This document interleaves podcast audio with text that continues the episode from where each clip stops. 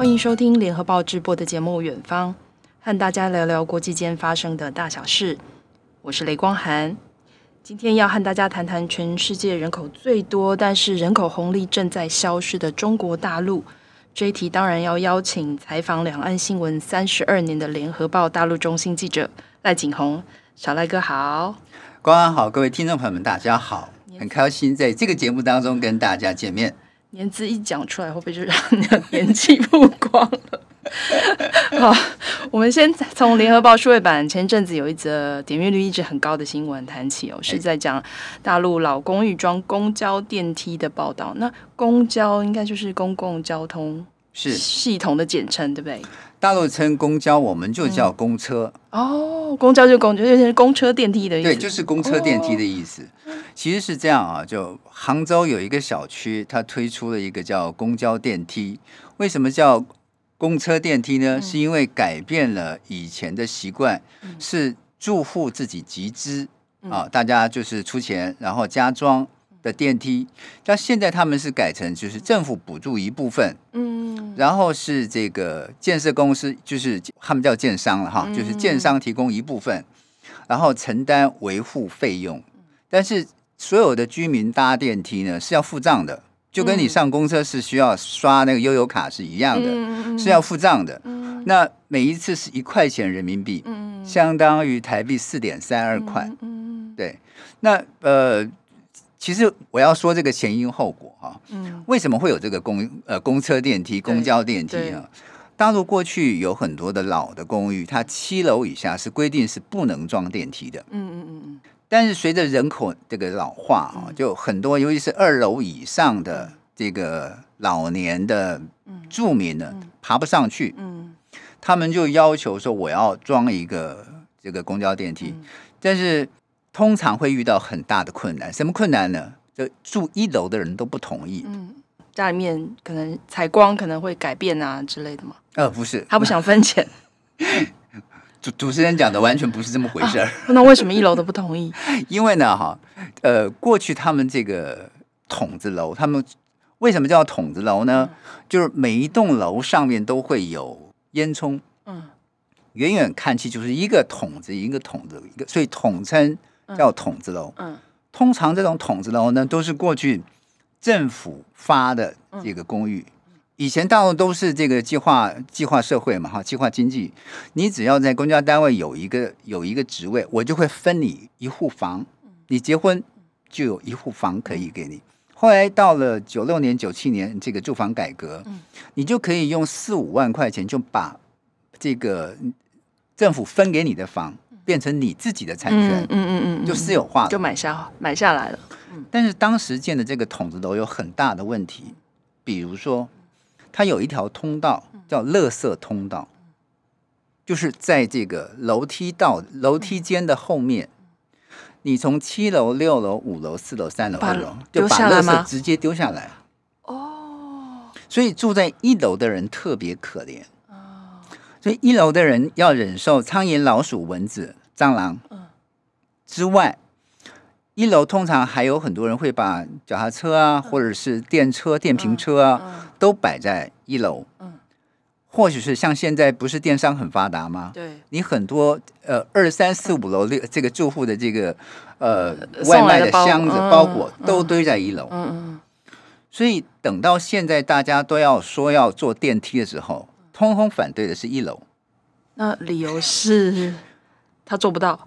就过去，他们曾经求二三四五六楼的人把那个一楼的空间让开，让他们可以开门可以进去。哦哦，就是你们我们以前有需求的时候，你们要求过你们，你们都不理不同意。嗯，现在你们那些二三四五六七楼的人爬不上去，嗯、我没问题啊。嗯，我的父母亲，我只要推着轮椅抱上床就可以了。我没有这个需求。以前你们占尽了优势。对，哦，原来如此。所以，我曾经去采访过这种现场的协调会，哈，我也其中有一个朋友也当过那个协调会的协调委员，他就发现很难去处理。哦，所以最后才会有这个公呃公车电梯这么一回事，是政府补助一部分，建商投资一部分。嗯，但是好。实施过了一阵子，发现浙江杭州的这个小区里头装这个公车电梯，这个这个事情呢，对，不划算。哦，事实证明其实不划算。对，就是他执行了一段时间，发现说这个试点是不能推行到全国的。嗯，为什么？嗯，为什么？因为第一，它是亏损的。嗯，本来他计算的方式呢，是说你一次搭呃一块钱，它可以 cover 掉整个呃它维护的费用，它一年的维护费用要八千块一台。嗯嗯嗯，装一个电梯要六十万人民币。对，然后政府补助二十万，你这个建设公司还得投资四十万。好。包含土土木工程啊之类的。对。但他发现很多人下楼梯的时候，他是不搭电梯的。哦，他就为了要他为了要省了一块钱。哦，只有上楼搭。还有比如说二楼的张大爷，四楼的丁大妈，他们一起搭电梯，只付一块钱。哦啊哦，嗯，也是蛮 蛮蛮神奇。这符合人性啊！对对对对，这非常符合人性啊！对。所以后来这个。建设公司就发现说，这种投资是只是自己名声好而已，它没有办法运行下去，所以它是亏损的。所以到目前为止，也只有杭州有所谓的公公车电梯、公交电梯，其他地方还没有真的这么做。嗯，对，我想这一则新闻很受到瞩瞩目，主要是因为台湾也是一样面临了老公寓没有电梯。嗯，我们家就是。对，然后可是台湾可能。呃，一直没办法装电梯的原因，嗯、呃，主要是因为可能应该不是一楼反对啦，主要是因为大家要自己出钱嘛，嗯、那这个费用非常的高，可能就会有些人不愿意出资，嗯、而且还有跟公寓的形式，你可不可以加装电梯有关系，有关系。对，尤其是你的那个楼梯间原来够不够大？对，如果有的楼梯间很小，它就装电梯就很不方便，嗯、因为你还是必须预留一些空间。对。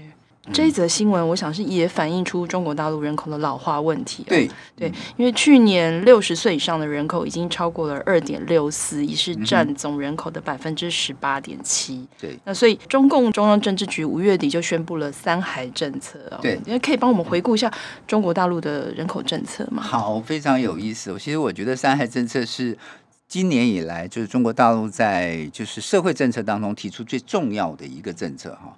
其实它是在一九七八年啊，计划生育政策写入大陆的宪法。嗯，啊，一九八零年正式确定，就提倡一对夫妇只生育一个子女。嗯，一九八四年严格执行。嗯嗯，什么叫严格执行呢？就是有计划生育办公室的人员带着警察，嗯，强迫一对夫妻，你如果已经生完一个小孩了，你的先生或者是你的。老婆对，要结扎，嗯嗯嗯，这个叫严格，嗯，就强制节育了。对，所以当时有很多非常有趣的名词，比如说叫超生游击队，超生就是超就多生的意思。对，就是我为了要多生一个孩子，不管是男的或者女的，就通常都是因为第一个一个小孩生女的，嗯，想要生男，想要生想要生男的，所以我就我就不愿意住在村子里头，我就可能搬到这个山里头去。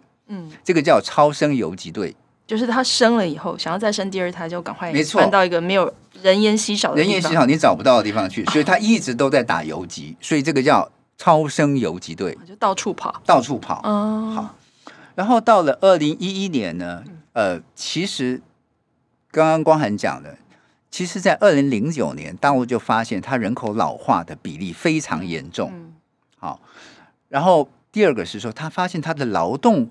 劳动力减少，对，就是人口红利减少。是是是，大陆一直希望自己不但是成为一个消费大国，它还要成为制造大国。嗯、你制造大国就必须有一个非常明白的，就是你的劳动力要充足。对，而且这个劳动力是源源不断的上去，是呈缓慢上升的这样一个上去。嗯、所以，二零一一年的十一月，它有一个改革是。中国各地全面实施双独政策。什么叫双独政策呢？就是夫妻都是独生子女，你就可以生第二胎。嗯嗯。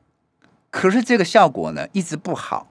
所以二零一三年十二月，他又变成说，夫妻只要有一方是独生子女，就可以生，就可以生第二胎。那效果呢？还是不好。所以为什么？二零一五年的十月，嗯，嗯，实施全面二孩政策，嗯，第一年还不错，嗯，的确有上去的百分之零点一三三，感觉不错哈，嗯嗯、好像这个终于放开了，但是第二年立刻又掉下来，好，到了就像您刚刚讲的，今年的五月三十一号，大陆的中央政治局召开会议。才实施一对夫妻可以生育三个子女的政策，以及配套的支持措施。这显示说，前面说从二零一一年到二零一五年，刚刚落地的这个所谓的实全面实施二孩政策，嗯，达不到效果。嗯，为什为什么会达不到效果？嗯，都已经让你生了。哎，这个这个。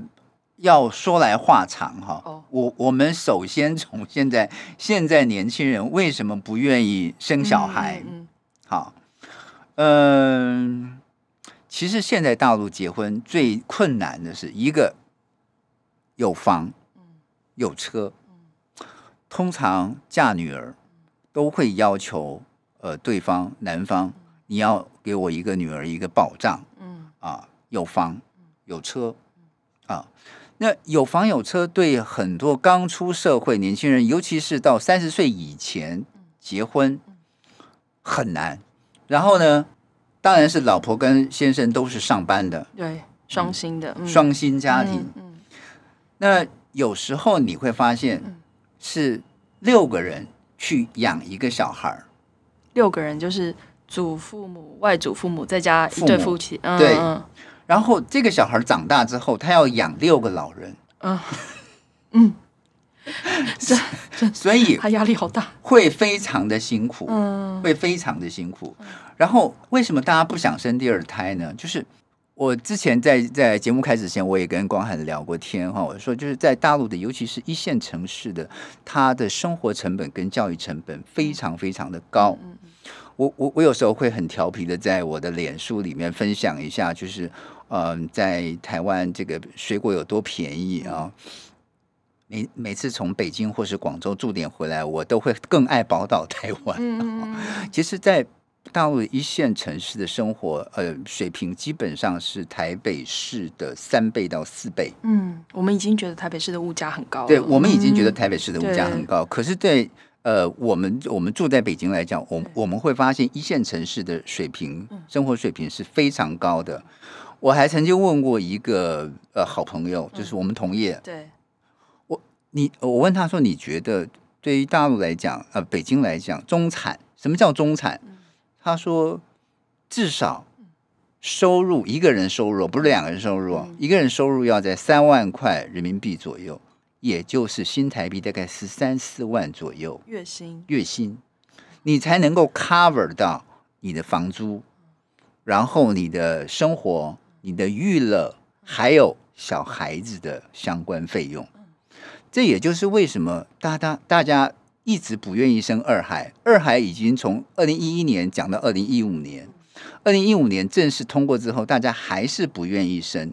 有一个非常非常清楚的表来证明啊，就是二零一六年年生育率是一千七百八十六万人，到了去年二零二零年。是一千两百万人，下降这么多，就下降，它就年龄、嗯、就是随着随着每年这样下降，所以你换句话讲，你原来提的二孩政策一点用处都没有，你原来的那些配套，人家根本看不上眼。嗯、比如说你生二胎的时候，嗯、啊，一样你可以带薪，然后你你可以呃生产，然后育婴假，育婴假，呃，老公也可以有育婴假，嗯、这些一一点用处都没有，大家看的不是这个。然后再来是生容易，养育困难。呃，我我也跟光涵讲到一个故事哈啊，我去年在北京跟一个很久不见的学弟见面，他现在在北京的西门子当高管，他就说他的小孩原本是在台北市的在新，在新光涵也知道，在台北也算是个明星小学啊，他的费用是一年二十五万新台币。然后他在北京，他现在念的是清华附中的国际部。嗯，他一个学期的费用是二十五万人民币，直接五倍的，对对对。所以而且是一个学期哦，嗯、不是一年哦，哦，还不是一年，不是一年哦，是十倍。对，所以这个孩子学费它不包含课外的补习费，嗯、也不包含你去学跳舞、钢琴、嗯、小提琴啊、嗯，或者一些呃珠算，或者是都不算啊、哦。嗯，所以你就知道那个费用有多高。嗯，所以养育的费用高，生育的费用高，所以很多人就觉得，就算政府开放了二孩跟三孩。嗯也很难达到他原来想要的这个效果。我在准备资料的时候，也是看到，就像你刚刚说的，其实年轻人他要在呃这个适婚年龄可以有有车有房很不容易，所以有看到他们有说的什么内卷到底是什么，然后后来又变成 躺平，躺平，对对对对，我解释一下内卷。跟躺平是什么意思？OK，好，跟大家来聊一聊最近大陆最夯的这两个词儿，叫做内卷跟躺平。内卷现在是大陆的网络流行词，它的意思就是说，这个人类社会在一个发展阶段达到某一种形式之后呢，就停滞不前，它没有办法转化，没有办法升级，所以当资源无法满足所有人需求的时候，人们通过内部的竞争来获取更多的资源。是，意思是说自己踩自己人爬上去的意思。没错，没错，没错。所以内卷更多的是表达一种是消耗精力的一种死循环。嗯，它等于是内耗了。对，就我们讲的这种内耗跟内斗死，对，死陀螺。嗯，就是你只是在一个固定的空间里头去打这种这种这种陀螺。那其实。他其实就是说，这种竞争，你表面上看起来你每天跟人家竞争，可是问题是对你的人生，你你是不会长进的。嗯，好，那什么叫躺平呢？就是大陆有一个台北北大毕业的学生，他后来写了一篇文章，说他每每个月只花两百块人民币，他想干活的时候就去干活，然后想休息就休息，大部分时间是躺平的。哦，他觉得他不靠任何人，他不求任何人。哦，他也不看老板的脸色，他也不没没有家庭的这个压力的负担，这个叫躺平。就他的呃物质欲望非常的低，非常低。嗯，所以他觉得他，而且他没有影响到其他人，他不影响到这个社会的进步，嗯，所以他觉得他是无害的，所以。他的这种所谓躺平主义，马上就席卷了很多年轻人。说我为什么要这么努力呢？我再努力，我也爬不上处长，或是什么正局级，或什么副部级，我爬不上去。不努力就可以了。对，我只要躺平就行了。嗯，所以这些选择躺平的人，势必也不会想要结婚生小孩嘛。对，所以就就是绕到，因为也不想要结婚生小孩，当然二孩三孩政策对，其实都不会成功。嗯。其实，在大陆现在有越来越多人想当顶客族，大陆叫丁克。嗯，好，我我们台湾其实是很早就开始的。对，大陆现在开始有这种呃当丁克，就像刚刚光涵讲，其实是呃从二零两千年开始，本来大陆的结婚年龄平均年龄啊二十二点三岁，哦，很年轻哎。现在到了二十八点八岁，嗯，跟台湾比较接近，很快会跨过三十岁。哦，跨过三三十岁，那那那就会，其实坦白讲，会增加高龄产妇的一些问题。那其实为什么想当顶顶客？很多人都写出自己的理由，比如说，有的人自己跟老婆都是从老家出来一线城市或是二线城市打工的，他不愿意生了小孩，又把小孩丢回老家让父母亲养，那就变成留守儿童。他说他自己本身就是留守儿童长大的，嗯，他不想再再小孩再经历过一样的事情，他，他不用再，他不想再经历过这样的一个循环，就是你这隔代教养是有非常严重的问题，尤其是如果他的父母亲他的祖父母是不识字的，那个是会那个是会有非常严重的问题，这是一个。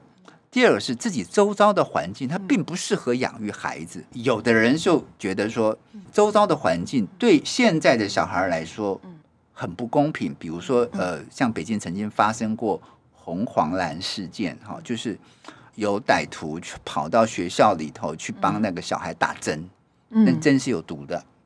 哦，后来就就衍生很大的社会事件，所以会有很多的父母亲会去接小孩，就。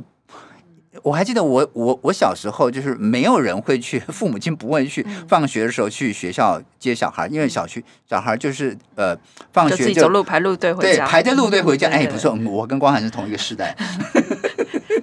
然后现在不是，为因为有红黄蓝事件之后呢，所有人都是第一时间三点四点钟才放学，四点半才放学，三点就有人在外在在外头等。这些其实都不适合小孩子的生长跟教育，也有人因此就跑去结扎。就大陆的这个《三联生活周刊》就曾经写了一篇文章，就是有一个二十四岁，也就是北大刚毕业没多久的一个年轻人叫丁玲，他自己的一个亲身体验，他就是跟跟他女朋友做完充分的讨论之后，而他二十四岁就去做了男性结扎手术，他觉得，嗯。他觉得这是一个性别平等的实践，因为他不愿意让他老婆去结扎，嗯，所以他他来结扎，对他来结扎，因为男性的结扎比女性的结扎要容易，对对对，女性结扎比较危险，因为它毕竟是输卵管，你还得开刀，对啊。他说，这个生育不仅仅是女性要关心的问题，男性也应该要关心自己，而且你要。承担起这个家庭跟生育的相关责任，那不如是男性去做结扎。哎，可是像这样子的人，他们都没有什么传宗接代的压力啊。哦、对，其实光汉讲到一个非常大的一个问题，嗯、其实我们中国人常常讲说“不孝有三，嗯、无后为大”啊。过去，尤其是八零后、九零后，大部分会被这样的一个呃格言。或是说一个遵守的一种人生原则所束缚的，但是你会发现九五后或是零零后，嗯、他们对这样的格言，他们觉得自己过得快乐才重要。嗯，好，他他已经脱离了那个家庭束缚的观念，而且随着社会的进步，各种多元化的发展，尤其是性平的观念，有越来越多的父母亲可以接受自己的小孩儿呃。不生没关系，不生没关系，只要他们过得开心，父母亲就开心。嗯、而且过去那种说你想要依靠小孩养老的这种观念，嗯。嗯、从九零后之后就没有了。嗯、我记得大陆的中央电视台的主持人叫白岩松，嗯、他讲过一句话，嗯、他说他们他应该是中国大陆最后一代还知道要奉养父母的人，嗯、就就是他的小孩那一代已经不觉得。奉养父母是一种责任了，嗯，而且反过来说，结婚的时候还要靠靠父母买房，没错，没错，没错，你还要靠父母来养他的孩子。他说，呃，这种情况是，就是从九五后到零零后，已经完全就没有这样的概念，就消失了。嗯、对，所以，呃，你你你你刚刚讲说，是不是还会有这样的一个？呃，束缚在，我觉得不会。嗯，就大陆的变化非常的快，尤其是社会的演进啊，于于是对外面呃外来观念的呃这个接受度，嗯、我觉得在不断的改变当中。嗯，再回到一个话题，刚刚当然还是讲有当顶客族啊什么的，还有人就开玩笑说，我要生小孩可以，可是我要先解决一个问题，我要先找到一个结婚的对象啊，是为什么会这样子？其实，在大陆，嗯。你会发现，大陆的呃前一段时间吧，大概三四年前就开始兴起那种相亲节目，嗯。啊，非常非常的热门。从江苏卫视、安徽卫视、浙江卫视，呃，到湖南卫视这几家综艺节目做的特别好的卫视，他们都有常青树的这个这个相亲节目，也就是大家现在找找对象越来越困难，嗯。很多人会觉得，啊，不对呀，应该是找找找对象越来越方便，因为现在只要有手机 app，你的交友的 app，比如说像大陆的一些陌陌啊，或者是一些什么真爱家园啊之类的，很容易就没合。对，可是问题是，网络归网络，大家还是觉得不真实，你还是要相亲。好，那呃。因为工作很忙，尤其是现在大部分的电子企业都是九九六制。什么叫九九六制？就是从早上九点上班到晚晚上九点，一个星期上班六天，只剩下一天是休假。对，啊，这个叫九九六制。你哪有时间去约会啊？你回到家都已经十一点了。嗯嗯嗯。对，如果你是住在郊区的话，要两个小时车程，你回到家已经是十一点了，你去哪里约会啊？就只有那天休假，对，可以去相亲。对，只有那天休假可以去相亲。所以你会发现，相亲节目那么多人看，然后这个呃陌陌啊这些 app 会这么的热门，但是会在相亲里头找到另外一半，其实也不容易。嗯啊。呃，我现在我在北，我我在北京就发现说，他们经常有所谓的吃饭相亲。嗯，我不晓得光汉有没有听说过吃饭相亲，就是八分钟换一个位置。嗯，八分钟换一个位置，这种相亲方式应该是光汉那时候还在日本的时候，嗯、日本有最红的，对，最红的就是大概有二三十个男生跟相对的女生，然后。八分钟，先坐下来介绍我叫什么名字。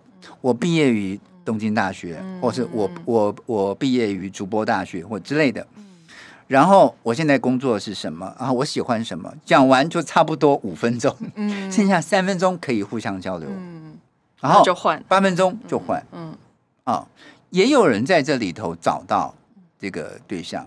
另外还有一个是全世界没有，只有中国人有的，是什么？叫做公园相亲。我曾经去公园吗？No，是父母亲，嗯，拿着自己小孩的照片，嗯，拿着小孩的履历表，挂一个大牌子，嗯，在公园的一个角落，你会发现一整溜全是老人，像寻人启事这样，对，像寻人启事。然后他他自己本身他也在看别人的牌子，嗯嗯，比如说我我儿子是北大的，嗯，我觉得你我看到哎，你女儿是清华的，我觉得咱们相配，嗯。啊，或者说我我我儿子在国企，你儿子在机关，哎，我觉得这个很配，嗯。啊，就是老人相亲，就是子女都在上班，没空去相亲，就爸妈先帮你们老人相亲。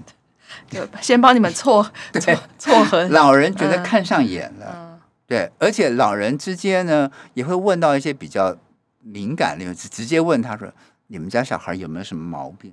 嗯，你们家小孩有没有什么特别孤僻的？嗯啊，有没有什么特别的嗜好？嗯，好，就直问了，就直问了，嗯，对，就是呃，老人也不怕说说不要说。”等到小孩他们坐下来相亲，才发现，哎呀，原来对方有这么多的问题。嗯，父母亲已经先帮你过滤掉了。嗯，就这种相亲，日本没有，全世界只有中国有。这叫公园相亲。叫公园相亲。哦，在北京，呃，我曾经上一次驻点我还去采访过。嗯，只有礼拜六、礼拜天有。嗯，一般时间是没有的。叫青年湖公园。你会你会发现一整溜满满的，嗯，每个人都拿着自己女儿或者儿子最帅最美的照片，嗯，然后上面写着他的履历，嗯，他的这个呃大学是什么毕业的，他的经历，然后他考上什么证照，嗯。嗯，写的非常非常齐全，然后父母亲自个儿在那边聊天，嗯，对，所以你在看别人的同时，别人也在挑你，哦，就互相挑，互相挑，嗯嗯，对。中国大陆这个少子化，当然可能是跟他们的从一胎化政策作为一个开端，只是没想到后来的影响这么大，因为很多独生子女嘛，然后他后来变得负担非常的大，然后现在变成政府要让你多生，大家还不想生了，对不对？对。那台湾从来没有强制的生育限制，但是因为大环境的关系，大家也是不想多生小孩。嗯、当然，这个也是全球很多先进国家遇到的一样问题啊。没错，对。然后今天非常谢谢小赖哥赖景宏来上我们节目，然后希望你这一次住北京回来，我们能够有机会再呃带我们了解一下对岸的生活情况。谢谢，谢谢光涵，谢谢所有听众朋友们，很希望下次赶快再来。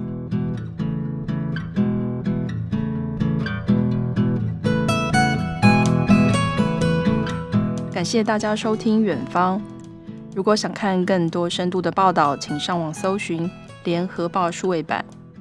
我们下周《远方》再见。